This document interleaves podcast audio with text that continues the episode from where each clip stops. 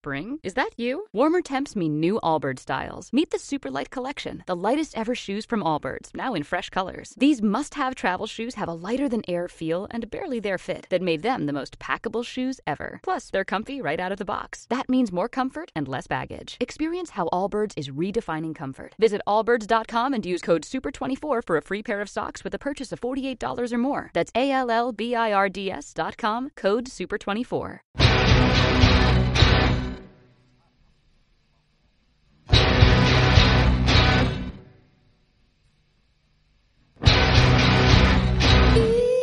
This is the ministry of defense. Stairs and walls are all that's left. Mortar holes through the air. Kids do the same thing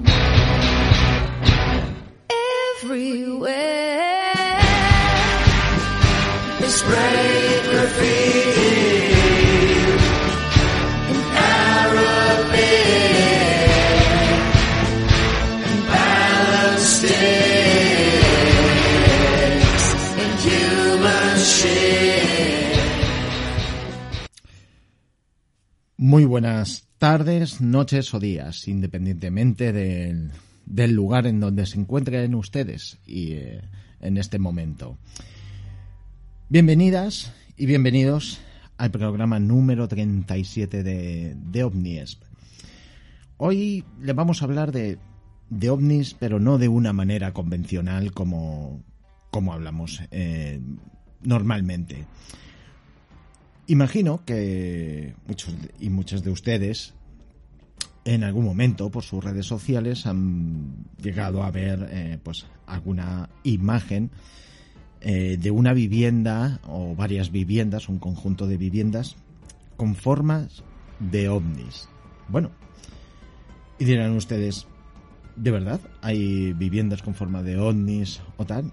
Bueno, pues hay una historia que quiero hablarles hoy y tiene que ver de un conjunto de viviendas, prácticamente una media ciudad de viviendas, como un parque temático de viviendas con forma de ovnis.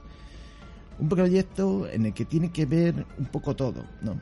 Tiene que ver, ver con antiguas leyendas de, eh, de, Taiwán, eh, tiene que ver con dragones, con maldiciones y con ovnis. Todo eso en su conjunto es lo que van a poder escuchar en el programa de hoy. Así que pónganse cómodos y cómodas, estén donde estén, porque eh, este programa va a ser de cierto interés respecto a esto.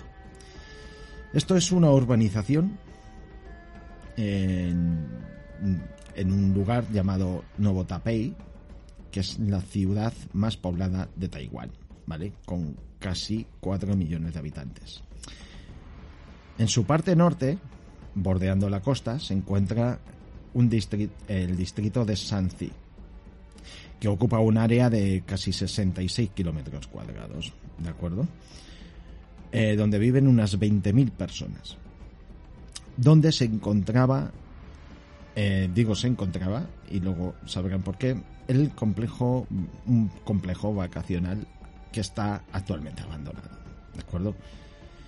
La urbanización era popularmente conocida eh, como las casas ovni de Sanzi.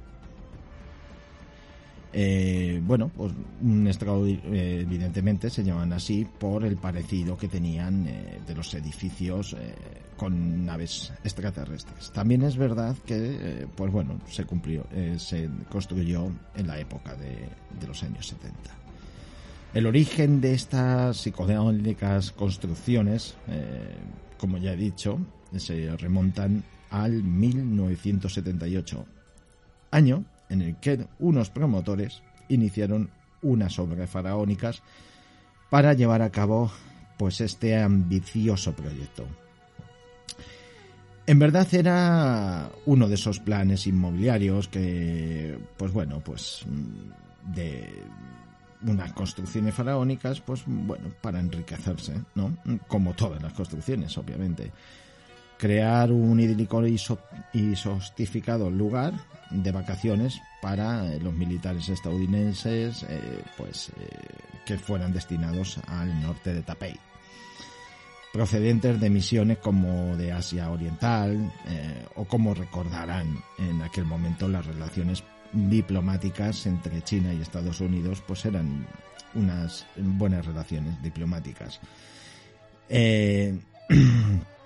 y bueno eh, fue una época del, presidente nor- norteamericano Jimmy Carter eh, y bueno había una buena relación ¿no? así que era un sitio pues ideal eh, imagínense ustedes Min, año 1978 una promoción con viviendas con formas de ovnis en la época de los 70 eh, poco despertar de ese romanticismo y además destinado pues para el alojamiento ¿no? de las vacaciones de los militares de Estados Unidos todo un buen conjunto de atracción ¿no?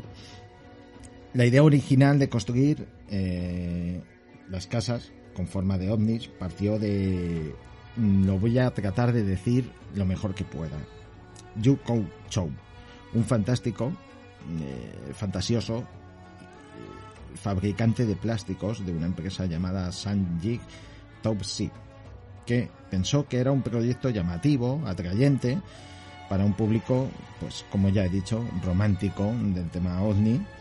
Eh, el proyecto fue encajado, eh, encargado, perdón, al arquitecto finlandés Matti Sounen. Eh, bueno, lo he dicho lo mejor que he podido.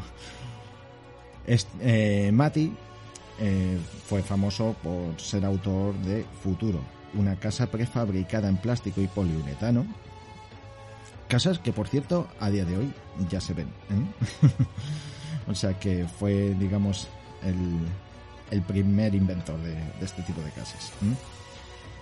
¿eh? Bueno, tenían y estas casas tenían forma de platillo volante, ¿vale? Eh, digamos que este eh, proyecto que fue encargado, mm, pues fue eh, para que, eh, digamos, hiciera estas viviendas. Tenían for, su, su- su Ronen, que llegó a vender alrededor de un centenar de, de casas de futuro, ¿vale? Por todo el planeta, parecía, el, pues desde luego, el, el hombre ideal para convertir, pues, aquel rincón de la costa taiwanesa en una mezcla de, de turismo interior, o al menos eso creían los promotores inmobiliarios que tuvieran la idea, eh, pues que solo, bueno, algunos creían que solamente atraería el caos, la muerte y la destrucción. Eh, bueno, el proyecto de las casas ovni de Sanzi estuvo gafado desde el minuto uno.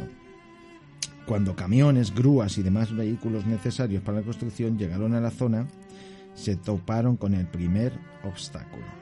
Un inmenso dragón chino de piedra plantado en plena entrada que interrumpía el paso, casi como amenazante, ¿no? avisando de aquel territorio que no debería de ser eh, explotado o incluso explorado para ningún tipo de fin. Eh, ignorando cualquier leyenda antigua que tuviese que ver con maldiciones y dragones, los obreros, sin ningún tipo de cautela, partirían en dos al dragón milenario de piedra, en lo que muchos expertos en asuntos e- esotéricos de la época consideraban eh, como un punto de partida hacia el desastre. Romper un dragón de, de piedra es, es algo muy serio en el ámbito de la mitología china, mitología que todavía eh, creían en ella, mitología en la que se integran partes de nueve animales, los ojos de, una lang- de langostas, morros de buey, narices de perro, cuernos de ciervo, bigotes de bagre, melenas de león, colas de serpientes, camas de pez y garras de águila. Como representación del concepto del yang, que viene a ser el principio activo y masculino del dragón, que es un símbolo sagrado en la ya mencionada mitología china. Romperlo fue un acto, pues, temerario, irrespetuoso y de alguna manera llega a comprender que rompe el equilibrio y que esto, pues, mm, hacia las gentes que creían estas, eh, en estas eh, cuestiones, pudo influir en un trágico desvenir de las obras. Además de la ira del dragón, hay una teoría que les suene, que quizás suene un poco más descabellada, de la que ciertos lugareños hablan en susurros cuando beben demasiado, una bebida típica de ahí que se llama Bai Yui. Eh, y bueno, la empresa constructora trató de ocultar a toda costa esta hipótesis. Pero al final fue filtrada por la indiscreción de aquellos obreros que bajaban a, a emborracharse en los bares de la ciudad que aseguraban que, al excavar en el terreno donde se construían las casas ovni, habían desenterrado alrededor de 20.000 esqueletos de soldados holandeses del siglo XVII. En la isla de Taiwán estuvo eh, habitada únicamente por pueblos de origen malayo-polinesio, pero en el siglo XVII fue ocupada por españoles, chinos, japoneses y holandeses. Como consecuencia de alguna sangrienta batalla perdida, miles de soldados holandeses fueron enterrados sin sepulturas en el subsuelo de esta zona de Sanzi. Es muy probable que a los esqueletos de esos soldados, o si quiere, alguna de sus respectivas almas en pena, no les hiciera la menor gracia, siglos después de su sodicha batalla. O al menos eso creían los pobladores de ahí. Los, descendientes de los de esos eh, pues de todos los que fueron, ¿no? como los españoles, chinos y japoneses, pues eh, que los habían aniquilado, pues eh, creían que al turbar su descanso y los arrancaran de sus tumbas de golpe de excavadora sin prestarles siquiera sus respetos con mantras como exige la tradición del lugar.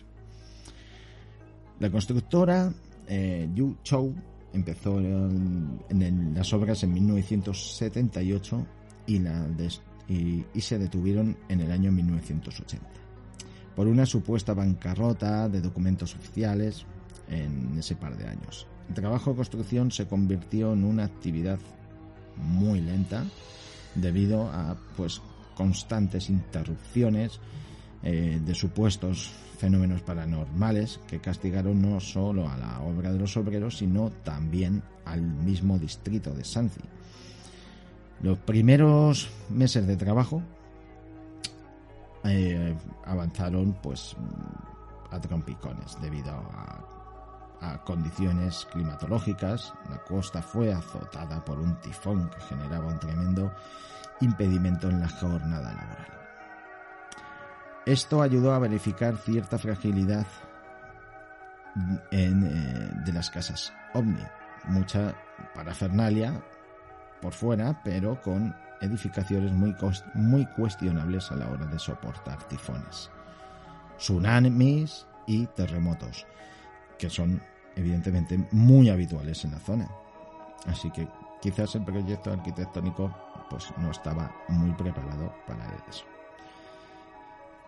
Eh, obviamente supuso unas pérdidas de unas magnitudes eh, bastante grandes, pérdidas de dinero en la constructora y, eh, y fue el primer aviso por decirlo de alguna manera, de la supuesta maldición de este terreno histórico que parecía querer impedir por voluntad propia la edificación faraónica de estas casas ovni. Pero la construcción continuó, es lo que tienen las constructoras. Continuaron obras y obras durante el tiempo y fue entonces cuando empezaron las muertes. A lo largo de los años que duró la obra fallecieron en inexplicables circunstancias la friolera de 20 obreros. Algunos de ellos murieron en, en, la, en la zona de la entrada, en donde estaba ocupada por el dragón chino, y las causas de los decesos fueron múltiples, desde tropezones, caídas accidentales extrañas, eh, hasta accidentes con maquinarias pesadas. Otros sufrieron caídas, fiebres, indigestiones, infartos que acaban con ellos o los hicieron pasar largas temporadas hospitalizados. También hubo incontables accidentes de tráfico en la carretera yacente a la obra, como recuerda Chang, uno de los trabajadores que sobrevivieron a la debacle, en el que decía lo siguiente, he trabajado en muchas obras, pero en aquella había un ambiente muy raro, algo malo que subía desde las tripas de aquel lugar. No sabría explicarlo y prefiero olvidarlo. Bueno, como consecuencia de la ola de muertes, muchos de los obreros pues tomaron la decisión de abandonar el, pues el trabajo, colgar las botas, por decirlo de alguna manera. Y más de uno aseguró haber estado, haber visto dando tumbos y alaridos por la entrada de la obra algunos de sus compañeros fallecidos. Los médicos tomaron estas declaraciones como síntoma de enajenación mental provocada por el shock de los accidentes. Pero lo cierto es que según que iban muriendo los obreros, las malas sensaciones que provocaba el lugar eran más que evidentes. Hasta el punto de que se plantearan que quizás la leyenda sobre el lugar o las leyendas de los dragones y fantasmas de la zona pudieran estar influyendo en los sucesos continuados de accidentes inexplicables. Fue de tal magnitud los hechos que los lugareños de Santi, que antes se acercaban a la zona para darse un baño, dejaron de hacerlo. Se sentían inseguros en ese lugar. Pese a que esta situación entorpeció de forma notable el avance de las obras, las casas iban tomando forma con un aspecto, pues, como ya sabemos, bastante peculiar. Cada edificio se componía de varios módulos en forma de redondeada, eh, emulando a los ovnis. Iban encajados en un unos pilares de hormigón hueco eh, y, eh, y, bueno, como una base cuadrada donde se hallaban las escaleras para acceder a las viviendas construidas en material de fibra de vidrio. Las casas del recinto eran todas iguales, pero estaban pintadas en diferentes colores, siempre colores llamativos, que le daban a todo ese conjunto un aire psicodélico, que recordaba algo futurista, ¿no? Pero el futurista sí, pero a un precio muy alto. Los obreros fueron construyendo con mucha perseverancia entre bajas, accidentes, temores, inseguridades y demás, fueron construyendo un parking subterráneo, jardines amplios y un parque acuático que incluía como unas estructuras en forma de cuevas artificiales. Pero los estragos provocados por las supuestas maldiciones del lugar condicionaron la estrategia del complejo de edificios OVNI y, de la, y la compañía entró a la quiebra en diciembre de 1980 eh, dejó el proyecto abandonado, pero casi terminado. Y ahí se quedaron las casas ovnis, abandonadas, arrastrando una historia de muerte, maldiciones y dragones malditos bajo sus cimientos. Tiempo después, en 1989, una marca de cerveza local, pues tuvo la idea de aprovechar el proyecto y retomarlo. Mm, un plan que consistía en terminar los edificios y transformar la urbanización especie de parque temático en un contexto orientado al marketing de la marca de su cerveza. Un grupo hotelero conocido, eh, conocido de ahí de la zona llamado Junkuo invirtieron 24 millones de dólares para retomar el proyecto, que les permitiría obtener con la especulación mm, pues grandes beneficios. Aun sabiendo que los rumores de la supuesta maldición del lugar, pero pensaron que eran supersticiones de los ciudadanos del lugar, a los que tacharía de paletos e incultos. En esta ocasión no hubo muertos, pero sí supuestos sucesos paranormales. Temblores de tierra, vientos huracanados, relámpagos y cientos de figuras negras flotando por todas las partes mientras emitían chillidos y risas siniestras. Poco después, el grupo hotelero abandonó el proyecto después de haber invertido esa gran cantidad de 24 millones de dólares. Alegaron que la falta de acuerdo, que había una falta de acuerdo con la compañía cerveza, de cerveza, pero lo que es curioso aquí, ¿por qué nadie tuvo el valor para denunciar públicamente lo que de verdad sucedía en aquellas tierras o la supuesta realidad que sucedía en esas tierras? Quizás tendrían un interés en que dejaran descansar el lugar con una colaboración, digamos, ciudadana para que, o sea, a cambio de mi silencio, eh, pues esperar a que nadie más se interese por este proyecto. O quizás incluso pensaran que los desastres naturales dejarían de producirse si abandonaban el lugar al que creían maldito. Tras el fracaso del segundo intento de explorar las casas ovni, ya nadie volvió a plantearse ningún proyecto ruinoso en el lugar. Fueron más de 20 años los que las casas ovni aparecieron abandonadas. Permanecieron eh, adquiriendo con el tiempo, pues imagínense, ¿no? Un escenario como de película de, ter- de terror o, o de películas de catástrofes, eh, rollo futurista, ¿no? Con unas imágenes así como las que estamos acostumbrados a ver en Chernóbil, ¿no? Todo degradado, los cristales rotos, caídos y demás, sitios abandonados.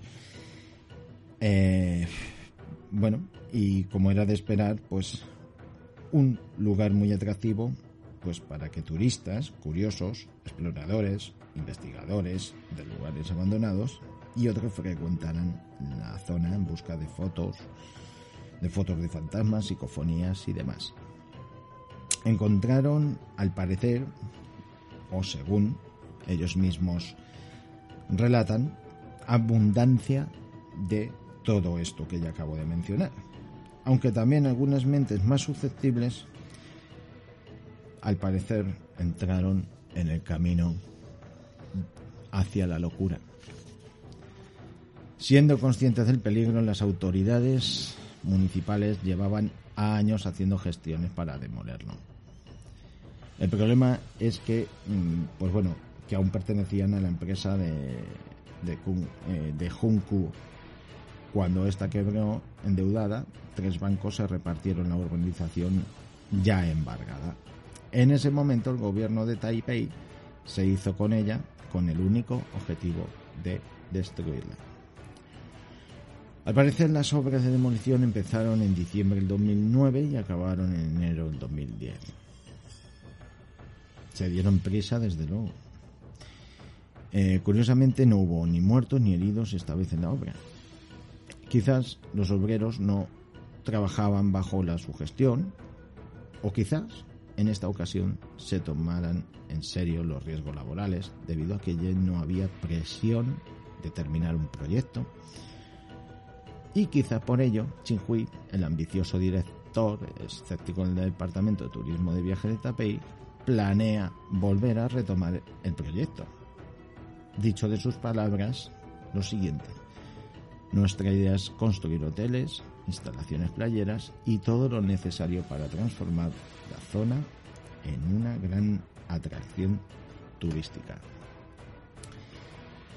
esta historia, mm, pues bueno, puede ser más susceptible, puede ser menos susceptible, pero es muy curiosa. Eh, y por si no conocían, eh, pues el, origen de las casas ovnis, que hoy en día se construyen muchos particulares con estas formas, pues bueno, pues este es, digamos, el primer proyecto que, que hubo de Casas OVNI. Proyecto abandonado, maldiciones y demás.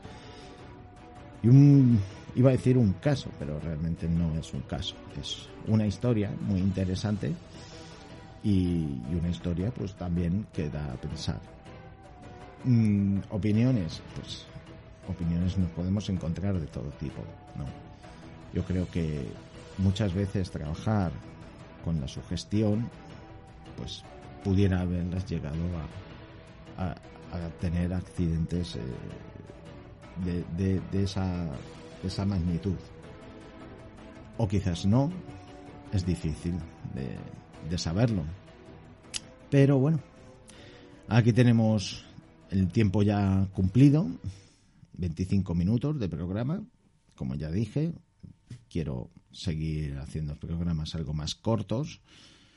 Eh, y bueno, es, no sé si os ha gustado la historia o no. Vais a poder ver esta historia cuando consiga transcribirla a, bueno, pues eh, hacer un borrador, un documento. Vais a poder verla en, el, en nuestro blog de www.omnies.com blog que sigue completamente boicoteado en Facebook, como ya muchos sabéis.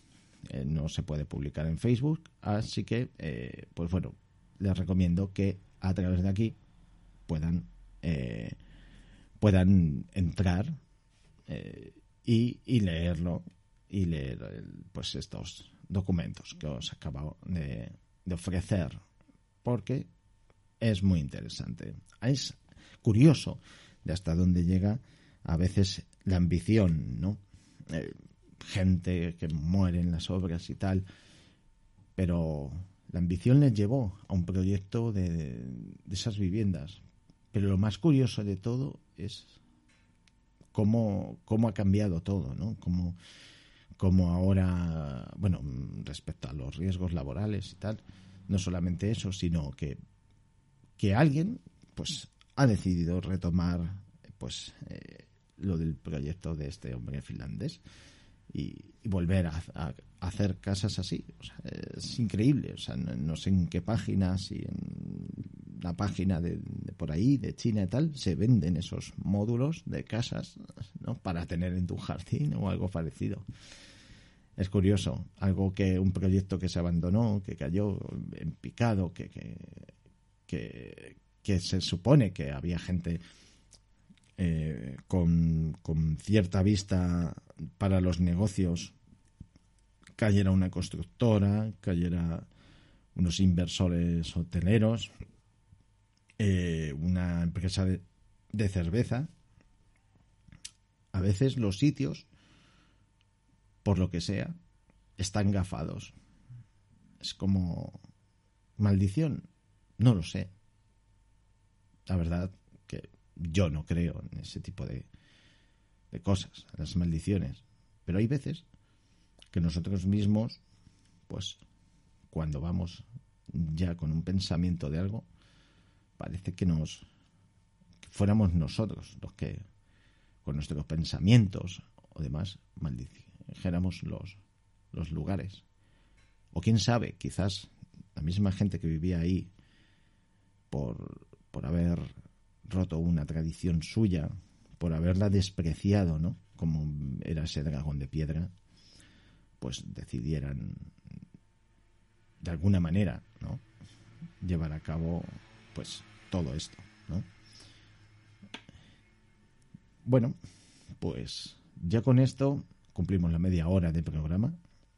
Espero que os haya gustado y muchas gracias por estar aquí un día más en, en este programilla. Seguimos adelante y eh, hasta el próximo mes. Muchas gracias por estar aquí. Un saludo. Nos vemos pronto. ¿No te encantaría tener 100 dólares extra en tu bolsillo? Haz que un experto bilingüe de TurboTax declare tus impuestos para el 31 de marzo y obtén 100 dólares de vuelta al instante. Porque no importa cuáles hayan sido tus logros del año pasado, TurboTax hace que cuenten. Obtén 100 dólares de vuelta y tus impuestos con 100% de precisión. Solo con Intuit TurboTax.